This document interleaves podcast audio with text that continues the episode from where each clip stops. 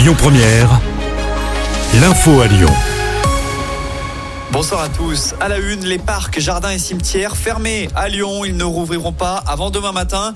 Décision a été prise par la ville puisque comme annoncé en début de semaine par Météo France, ça se gâte dans le ciel aujourd'hui. Le Rhône est en vigilance jaune au vent. De fortes rafales vont balayer le territoire jusqu'à ce soir. Des vents de près de 100 km heure sont attendus. Un trentenaire blessé par balle à Rieux-la-Pape. L'info est révélée par Actu 17. Les faits se sont déroulés hier après-midi, avenue du Général Leclerc vers 15h. Le où les auteurs des coups de feu ont pris la fuite à bord d'une voiture. La victime a elle été transportée à l'hôpital. Une enquête est en cours.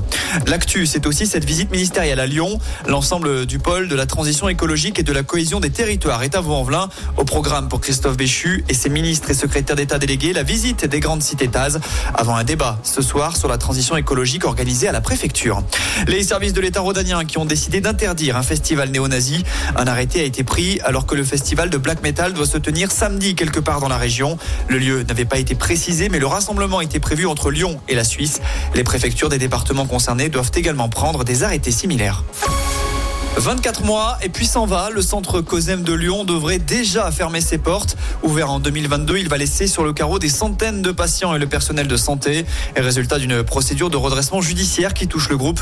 Même si pour Patrick Atlan, avocat des COSEM de France, les jeux ne sont pas encore totalement faits. On l'écoute. Il faut évidemment avoir une pensée pour tous ces gens qui avaient trouvé à travers les centres de santé du COSEM des praticiens pour leurs besoins de santé.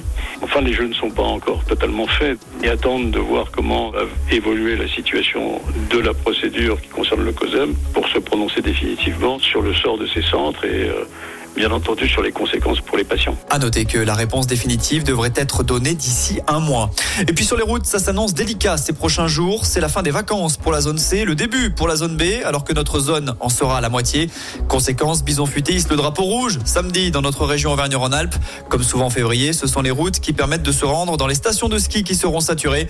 La circulation est jugée très difficile dans le sens des départs sur la 40 et la 43.